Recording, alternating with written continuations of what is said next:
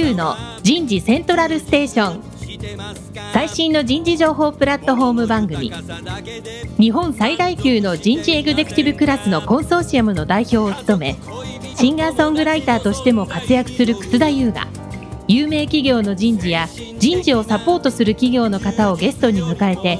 第4次産業革命時代に我が国の人事がなすべきことを模索しながら情報提供していきます。この番組は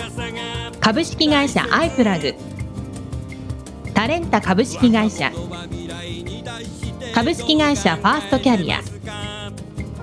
株式会社 AW ステージの提供でお送りいたします。日本の未来は明るいと思うなら。楠田優の人事セントラルステーション。最新の人事情報プラットフォーム番組パーソナリティの楠田優です、えー皆さんこんにちは今日のテーマは三越伊勢丹における若年層の育成とキャリアになります田村彩の健康ポイント。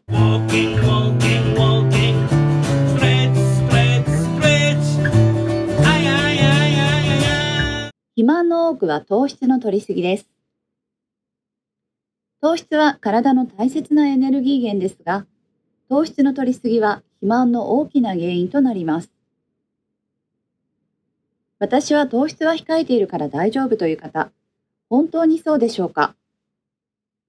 ご飯やパン、麺類などの炭水化物が糖質であるということはよく知られていると思いますが、実は野菜類にも糖質は多く含まれます。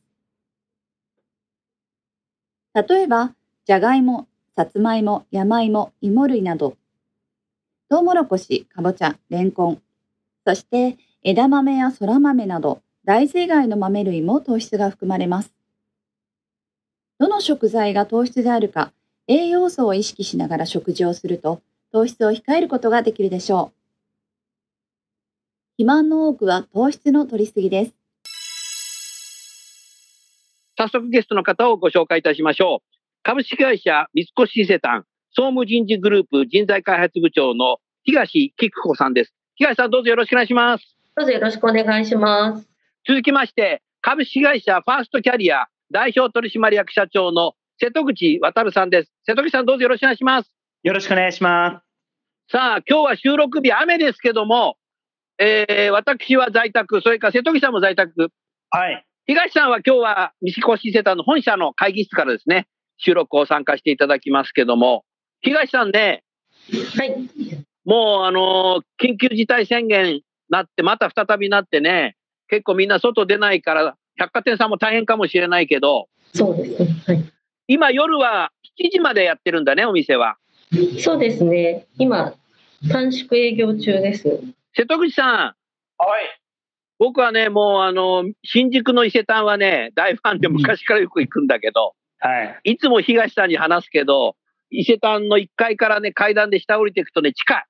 地。下ではね、もう日本中のね、美味しいね、お菓子がね、たくさん買えるんだよね。うーん。すごいですよ。もう美味しいお菓子がいっぱいあってね、ちょっとずつ試食してぐるぐる回るとお腹いっぱいになっちゃうみたい。もうあの、人にね、あの、お送りするとき、何を送っていいかわからないときはね、もうお店の人に聞けばね、全部説明してくれてね、全然お任せで安心するのね。百貨店さんのいいとこってそういうことだよね。人に送ったりするときって何買っていいかわかんないじゃない。うんそういうときに、このぐらいの年齢で男性で、どこにお住まいで、こういうのが好きそうですとかって言うと、あ、じゃあもう、この京都のこれにしませんかとかね、全部教えてくれるんだよね。だから本当、東さん、あの、あそこのデパ地下の人っていうのは、本当に詳しいよね。そうですね。ちょっとそのお客様に合わせて、いろいろこうご提案するっていうのが百貨店の醍醐味だと思いますので、いろいろあの、うん。草先生ご要望に合ったものをご提案してるんだと思います。東さん、今、三越伊勢丹さんのあなたは採用と育成をね、担当されていますけども、はい。まあ、あの、採用ということだと、いわゆる、こう、大卒の総合職、一般でいう、そうですね。はい。の方っていうのは、大体何人ぐらい入社されてくるんですか？大体の最近だと30人ぐらいですね。?30 人ぐらいですか、はいなるほど。そうすると、全体的な今、その人材育成の話に少しなりますけども、何を一番重視して育成をされてますか、三越施設さんでは。はい、そうですね。最近あの販売職がなかなかちょっと取れないので、今総合職を中心に採用してるんですけれども、まあの将来的にその経営を目指す人材ということで、まあ、計画的にこう育成をしようとしてまして、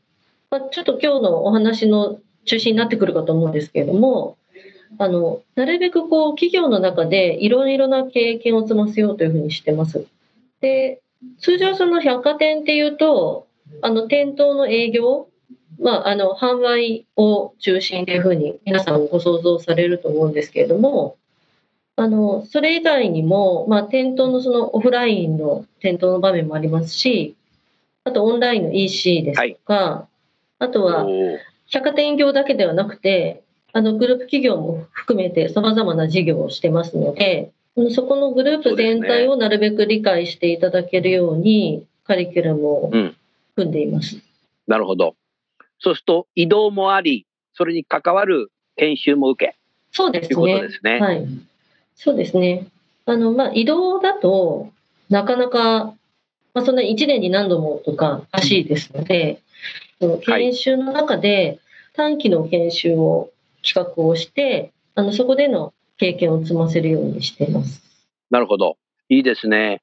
瀬戸口さん、このあたりで何か東さんにご質問ございますか？そうですね。やはり三越伊勢丹さんも、なんて言うんでしょう。業種的というか業界的にその現場の力っていうのがその会社の業績にすごくあの直結していくっていうふうに思うんですけれどもなんかそういう中でその現場にもこう配属されていろんな経験積まれる中でやっぱりこうぐーっとあの成果に向けて伸びていく方とやはりなんかちょっと時間がかかる方に分かれてくるのかなっていうふうにうん思うそのあたりの違いというか分け目っていうのはどのあたりがポイントに？あそうですね。一般的にその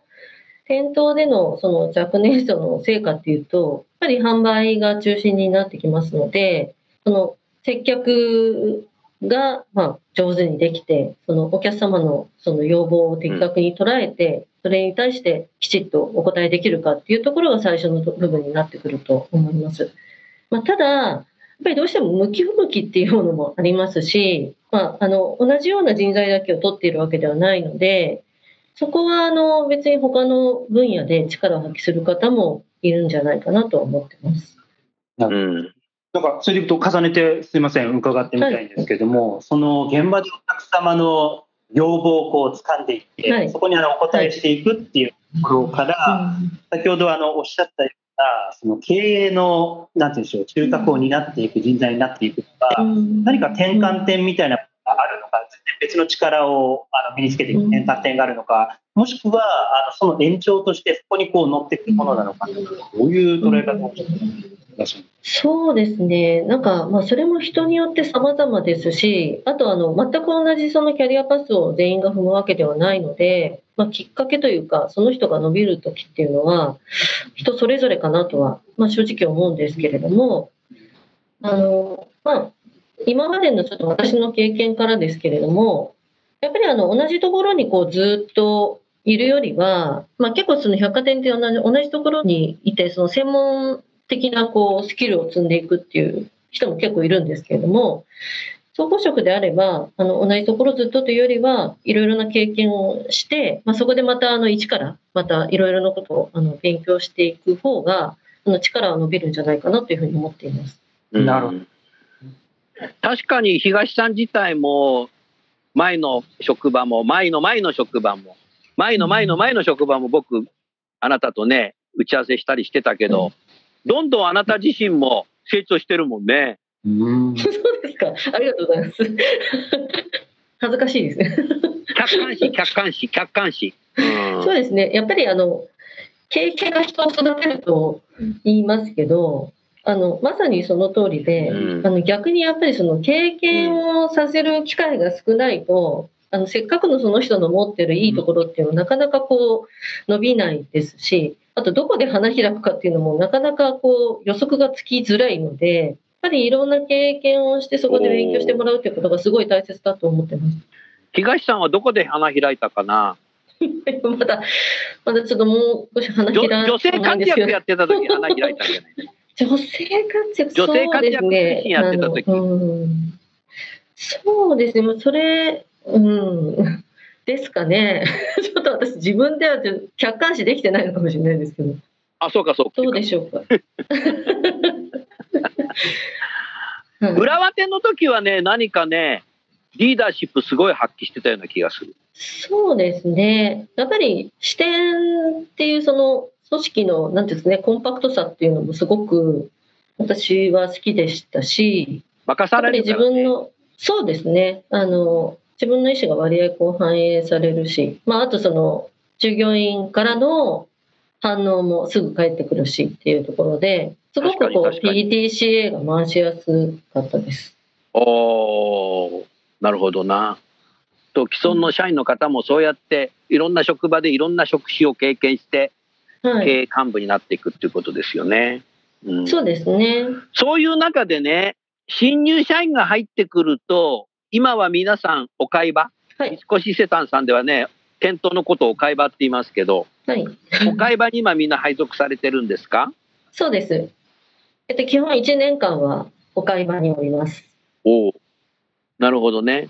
その後どういった形で育てて今行ってますでしょうか？えーとですね、まあ、ちょっとそのあたり今考え中でしてというか、まあ、ちょっと来年度に向けてあの計画をしているところではあるんですけれども、今までその総合職のそのキャリアパスというか、その育成期間っていうのが4年間だったんですね。で、それを来年から6 4年にしようとしていまして、はい。おお、6年にする。その狙いは？あちょうどですね、6年目に昇格の試験がありまして、合格すると7年目からマネージャーになるんですね。なので、うんいわゆる、まあ、なんていうんですかね、こう、係員というふうに言ってるんですけれども、今、マネージャーはステージ B で、えっと、それまではステージ CT っていう、その、育成期間 CT っていうふうに言ってるんですけれども、そこの期間は、割合こちらの方で、まあ、今の育成をコントロールしていこうというふうにしています。なるほどでさっき。あのお話のあ6年った間1年目は、はい、そうですね、1年目は、まあ、百貨店のその基幹事業である、まあ、店頭部門にあの配属をして、でそれ以降ですね、3年目までは、割合こう B2C の、まあ、お客様に接するところですね、そこを中心に、商品部とかもありますけれども、基本そのお客様との間のビジネスにあの接していただこうというふうに思ってます。で、そこで、あの、まあ、機関の事業をしっかり理解するとともに、やっぱりあの百貨店の顧客であるとか、まあ、それに対する百貨店のサービスであるとか、そこをあのしっかりあの理解をしていただこうと思ってます。で、4年目以降は、あの、さらに、あの、いろいろな部署に配属をして、あの、すごくこう、わかりやすいのがですね、まあ、あの、国内外の企業に出向するっていう、そういう制度があるんですけれども、国内は三越伊勢丹グループ外の企業さんに出向させていただいてまして、あの、グループ内の企業もあるんですけれども、MI カードとか、それ以外の全然関係のない企業さんにですね、出向させていただいてまして、それプラス、期間はどのぐらいですか ?2 年間ですね。あ ?2 年間。へえ。はい。なんで今まで割合こう5年目ぐらいに行くことが多かったんで、あの、5、6年目、そのグループ外の企業に出向する方っていうのもいたんですけれども、もうちょっと早めようかなと思ってまして、4年目ぐらいからあの行きたいっていう人は機会を設けようかなと思ってます。東さん、その別の会社に2年間出向して、戻ってくると何が変わってますか？何が経験できますか？うん、やっぱり一番大きいのは、自社じゃないところから自社を見るっていうことですかね。ああ、客観視ね。そうですね。まさに客観視ですね。なので、なかなかその入社して、まあ、4、5年目ぐらいだと、あの、自分の置かれてる立場とか仕事にどうしてもこう没頭するというか、まあ、悪く言えば埋没しちゃううんところもあるかとは思うんですけど、うんそこから一回こう出て、外から見ると、すごくお話してると視野が広がってるなっていうのは感じますね。はいまあ、視野も広がってますし、ねあと資産も高くなってると思います。はい、おお。でも、あれだね、瀬戸口さんいろいろ聞いてると、はい。なんかオンボーディングで仕組みができていて、うん。社内のみならず、社外も含めてオンボーディングしてるって感じした。なんかそれがすごいですよね。やっぱりどうしても自社の中で、三越伊勢丹さん、先ほどあのお話にもあったように、規模感でちょうどなんか自分の影響力も発揮、比較的しやすくて、PDCA の回るスパンも、ある程度結構あの短く回せてで、かつお客様からのダイレクトなフィードバックがあるっていう、なんかリーダーシップを育む、すごくいい、なんていうんでしょう、修行の場としても、あの現場って位置づけられるかなと思っていてですね、そういうのがあると、どうしても自社の中だけで捉えがちだったりするところを、あの北先生もおっしゃるように、それかける社外のその場っていうのも、その一つの仕組みの中に組み込まれてるっていうのが、すごいなというふうに思いました。うん。うん。東さん、そうすると、2年間出向して戻ってくると、素朴な思いだとですね、自分の意見を言えるようになってくるんじゃないかなって思ったけど、その辺いかがですか？そうですね。まあ、最近の、あの、若い人はっていうとあれなんですけど、結構率直にもともと意見は言えるかなとは思うんですけど、まあ、それに、あの、いろいろな経験が加味されると、る人が採用基準なのかな？まあそうですね。まあそれは絶対必要だと思うんですけど、それに加えてやっぱり外での経験がすごくこう厚みを増すというか、ね、やっぱり説得力も増しますし、はい。なかなかその社内だけで得られない知見だとか、スキルだとか、そういうのがかかってくる人もいますし、あの、すごく本人たちにとっては、あの、いい経験になってると思います。うん。瀬戸口さん、だからこれ一般的に言うトレーニーだと思うのね。はい。やっぱ2年間ぐらいどこかの企業に行ってくると、メンタル面も僕強くなって戻ってくるような気がするな。うん。自分自身も自信がつくんじゃないかな。うんうん。いい経験させてるよね。うん。そうですね。やっぱりあの、まあ、今のお話なんですけれども、おっしゃる通り、その、4、5年経つと、ある程度、あの、仕事ができるようになったりして、まあ、もちろんそれも自信にはつながってるんですが、一回ゼロリセットして、全く違うその会社に放り込まれるので、もう本当にまた一から、その人間関係とかも含めて、まあ、今、あの、コロナ時期ですので、そのコミュニケーションも非常にこうままらなならない中で、全く新しい会社で仕事をするっていうことと、まあ、そこである程度そのしっかり実績も上げなきゃいけないっていうところで、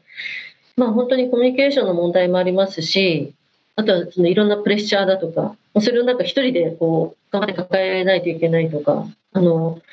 いろんなあのストレスはあると思うんですけど、結局それを乗り越えると、やっぱり一回り大きくなってるなっていう感じはしますね。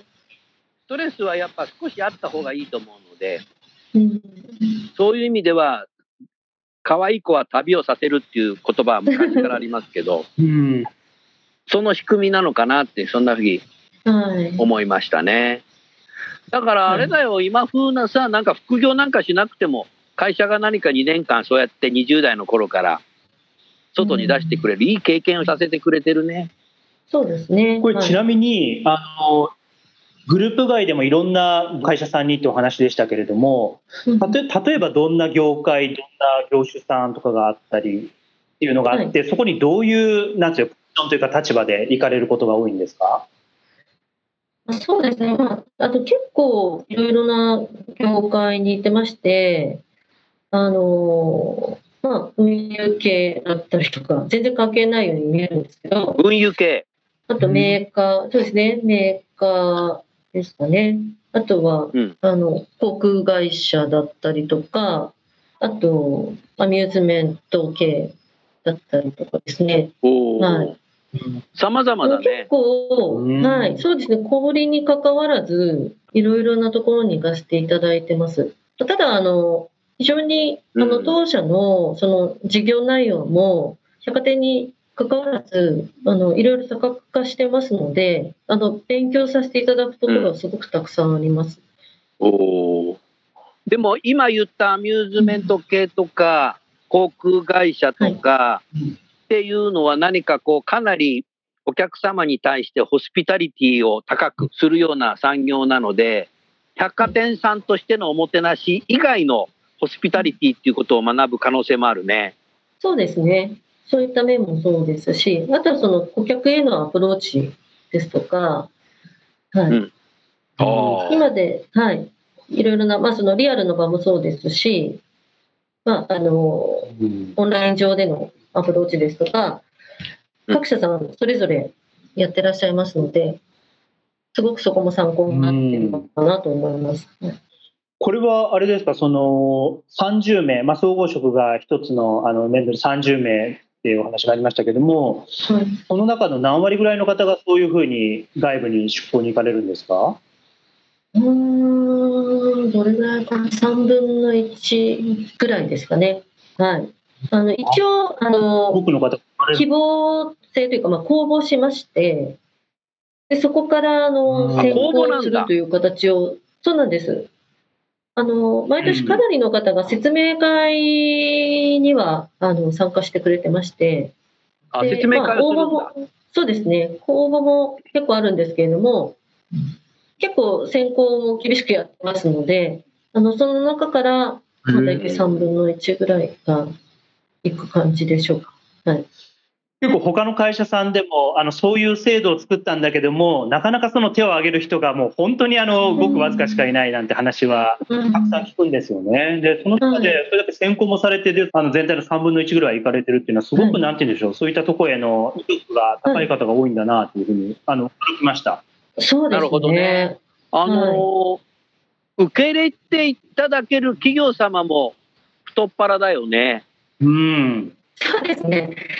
あの、結構、あの、人材交流としてやってる部分もありますので、当社にも来ていただいてるケースが、あの、割合あります。ああ、そうなんだ。おお互いに互いにやってるんだね。そうですね。はい。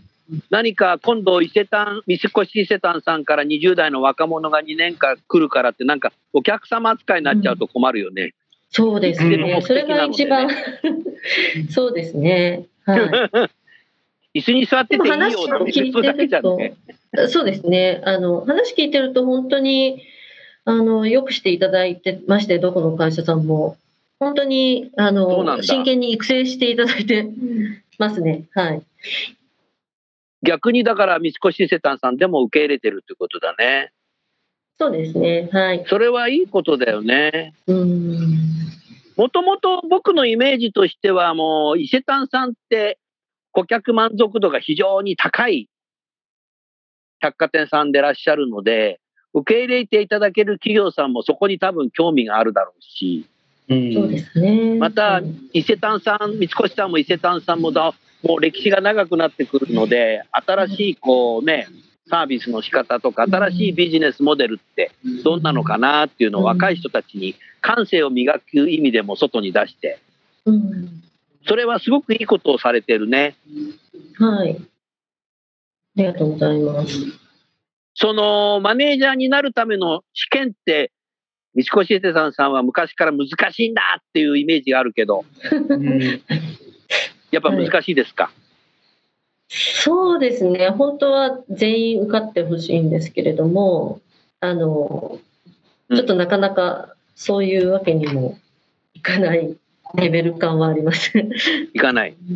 はい。なので、本当はその30人、あの、総合職取ってますので、その30人が30人とも、まあ、その試験に、あの、即合格できるようなレベルになってほしいっていうことで、まあ、ちょっとその、さっき申し上げたようなキャリアパスも、ちょっと工夫改善したいなというふうに思ってるところです。なるほどね。あの最近ですね、私たちもあのいろんなあの会社さんからあの、まあ、常日頃、なんていうんでしょう、いろんな若年児に特に対してですね、あの一定施策をこう変えていくとか、そういったご相談を頂戴してあのやってるんですけれども、あの特にこのコロナを踏まえて前後でですね、やはり育成の体系をこうガラッと変えていこうなんてご相談増えていて、でその中の結構あの多くがですね、やはり即、まあ、即戦力っていうふうに割り切ったものだけではないですけれども、より早く現場での戦力になり、かつそれがその人のキャリアの結びいうところで、育成期間をむしろこう短くしていこうっていう企業さんもあの結構多い中でですね、ともと4年だったところを、ちゃんとあの腰を据えて6年っていうふうに、しっかりとこう伸ばして、うん。あのやっていこうという会社さんはですね、逆にあの少ないような気がしてですね、あの新鮮な感じをあの出ました。それでいくとあの今あのお話しいただいたのはまさにそうで、今まではその4年目以降のローリングのところも、もしかしたらあのその人任せだったり、手を挙げるとか、あの公募に対してですね、そこも、まあ、その人の意思に委ねるところ、ようなところを、なんかそこまでもひっくるめて、あの育成部門としてあのきちんとサポートしていこうということなのかなというふうに受け取ったんですけれども、なんかそのあたりですごく今回4年から6年に変えていく中で大事にされている観点であったりですとか、あのそういったものがあればお教えいただきたいなそうですね、やはり、あのーまあ、従来のなんていうんですかね、もう現場主体のその人事異動というか、配置ですと、どうしても、まあ、どこの会社でもあると思うんですけど、その優秀な人の囲い込みとかですね、なかなかその移動しづらいとか、そういうことが発生しがちだと思うんですけれども、やっぱりそれって、その総合職の育成にとっては、まあ、専門性を高めるっていうことはすごく大切だと思うんですけれども、やっぱりどこかにこう抱え込まれてしまうというのは、あまりプラスではないというふうに思ってまして、まあ、そういった意味からも、あのどちらかというと、まあ、人事が主導になって、その育成配置を考えていく、あと経験のそのバランスを取っていくっていうようなことはあ必要じゃないかなというふうに思っています。なるほどですね。おっしゃる通りだね。どこの会社でもあるあるだよね、今のね。うん。うん。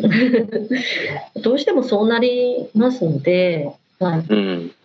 まあ、割合こう長期的に考えてるのかもしれないですけどもう少しそのね促成的なところもあった方がいいのかもしれないんですけど、まあ、割合うちの社風も含めてあのじっくり育てるという、そういう方が合ってるのかなとは思います。うん。確かに、三越伊勢丹さんは、じっくり育てるよね。うん。ですね。はいうん。すごくいいと思います。あのまあ割合こう昔からそうですね人を大切にする会社なので、うんうんやっぱりそのそのあたりもその若い人にも感じていただきたいっていうのもありますね。はいうんなのであんまりこう短期的に考えて自分の将来を決めてしまうとかっていうことではなくて、うんやっぱりこう自分のキャリアを長期的に考えて、まあ、その自分の移動配置とかっていうのも前向きに捉えていただきたいなというふうに思ってます。なるほどですね。うん。まあ、瀬戸口さん、あのはい1階層30人ぐらいなのでうん、多分、東さんとしても目が届くかもしれないね。そのぐらいだと。うん。そうですね。これがもう桁違いに多いと、もう全然やっぱ人事目届かなくなっちゃう。うん。結構現場任せになっていくっていうのは多いと思うんだよね。確かに。うんここがやっぱりね本社の人事が目が届いてるっていうのが、長期的にできる一つの秘訣なんじゃないかなっていうふうに思いましたね。丁寧だよね。ね。うん。だって百貨店さんだもんだってお店で乱暴にされたら困るもん、お客さ確かに。ね。そうですね。はい。社員にもおもてなしがあるんだね。うん。そうですね。はい。それを心がけたいと思います。当たり前かもしれないけど。でもさ、最初に大卒で入ってきた人に、お買い場に配属して、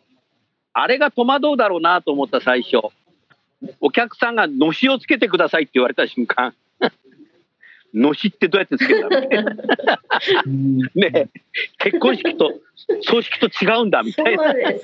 すよね。今の若い人たちってそういうの、家で家庭で習ってないから。うん。ですよね。のしとか、あんまり若い人見たことないのかもしれないです。あとは、きちっとほら、おはい包みするじゃない。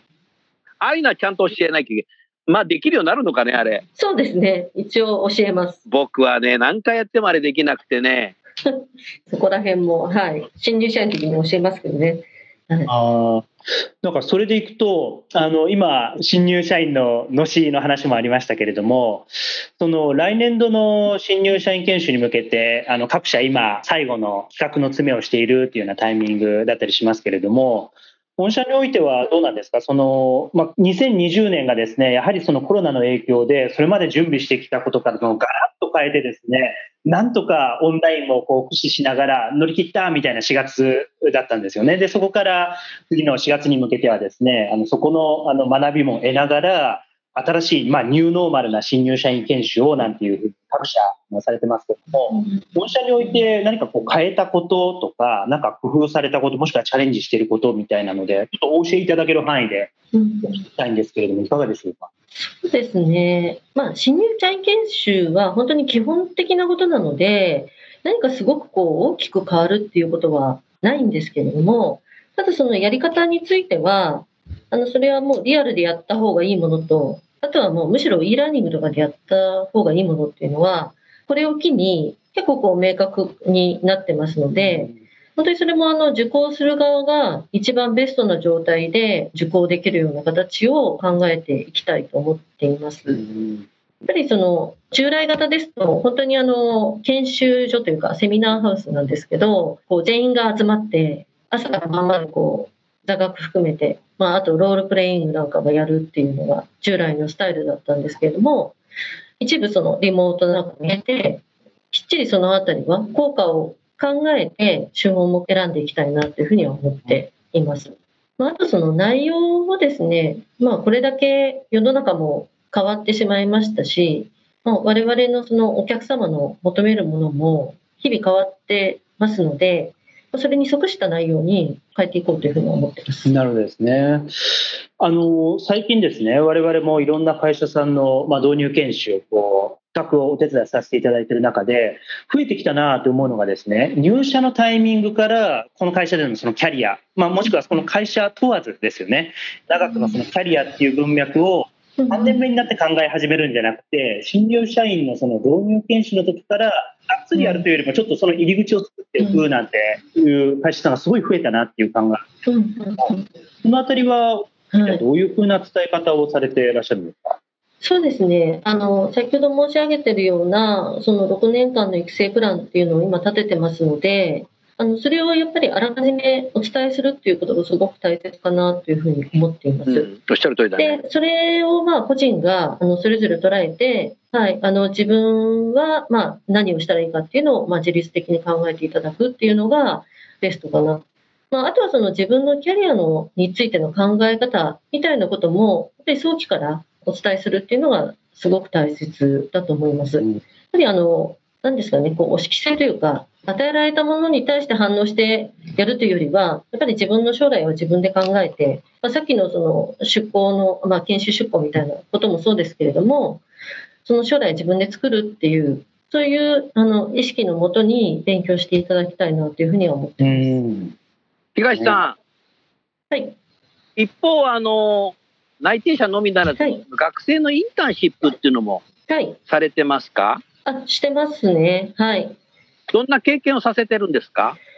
えーとですね、あの今なかなかあのリアルでインターンシップやるっていうことが難しいですので、あの通常のその会社のご説明以外に、はい、例えばその社内の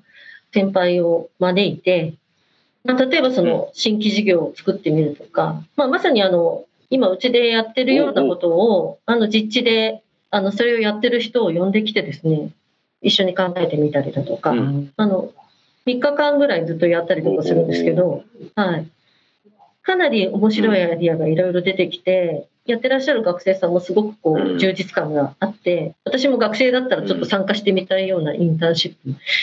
やってますね。はい、そうなんだ。いいね、それは。はい。はい、そういう中でかなり意見言う方とか、出てくるだろうね、今の若い人たちは。そうですね。なんかあの、だから学生でもなんかリーダーシップ発揮してる人がわかるね、はい。そうですね。あの、わかりますね。なんで、オールリモートでどれぐらいその3日間できるかなっていうのは正直あったんですけれども、今の方は、さすがにあの、大学の授業もオールリモートだと思いますので、全く何もこう、あの、違和感なくというか、臆することなく、あの、もう、すごく活発にディスカッションしていただいてますし、結構あの、学んでいただけるところもなんかもう手前味噌ですけれども、かなりあるんじゃないかなと思ってます。ありがとうございました。はいじゃあ最後に瀬戸口さん、東さんに質問をされて、東さん最後にリスナーの方に何かメッセージを添えて、じゃあ瀬戸口さんお願いします。今後もあのいろいろ業界ですとか、あの御社のあの、まあ、ビジネス環境も変わっていかれると思うんですけれども、あのここだけは絶対にあのどういう状況になったとしても、人材、人への投資として削らないだろうというような、例えばその取り組みですとか、なんかあの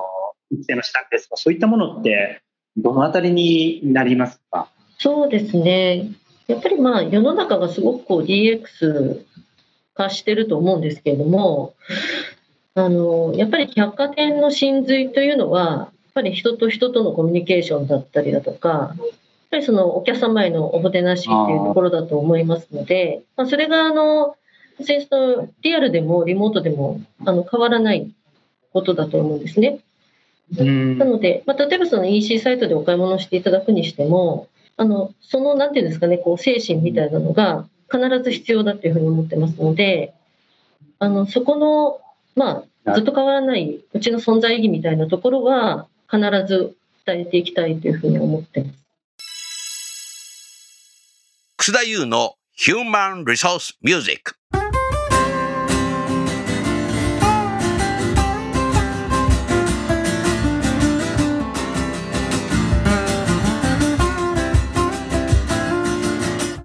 お送りする曲は、私のサードアルバムの中から、あなた育児なし、あなた育児なし。男性が育児に参画しないと、女性がマミートラックに入ってしまいますよというメッセージソングです。それでは聴いてみましょう。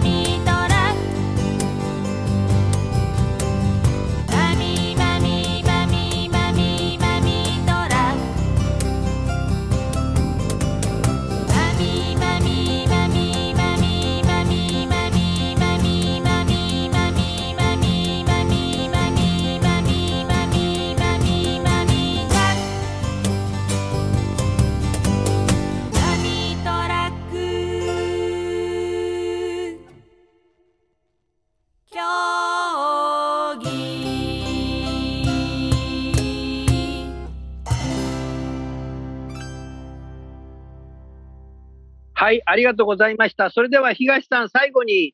この番組のリスナーの方にメッセージを添えて終わりたいと思います。いかがでしょうか？はい。多分こちらのリスナーの方、皆さんあの人事系の方が多いと思うんですけれども、本当にあの皆さんこのコロナ禍の中でご苦労されてるんじゃないかなというふうに思います。なので、まあ、この状態がですね、徐々に好転していくと思いますので、まあ、この状態が明けましたらというか、終わりましたら、ぜひあのリアルで皆さんとお会いしたいなと思ってます。あのぜひ当社のお店にも足を運んでいただけると嬉しいです。引き続きよろしくお願いします。はい、ありがとうございました。それでは最後にゲストの方をご紹介して番組を終わりましょう。三越伊勢丹の東さん、ファーストキャリアの瀬戸口さん、今日はどうもありがとうございました。ありがとうございました。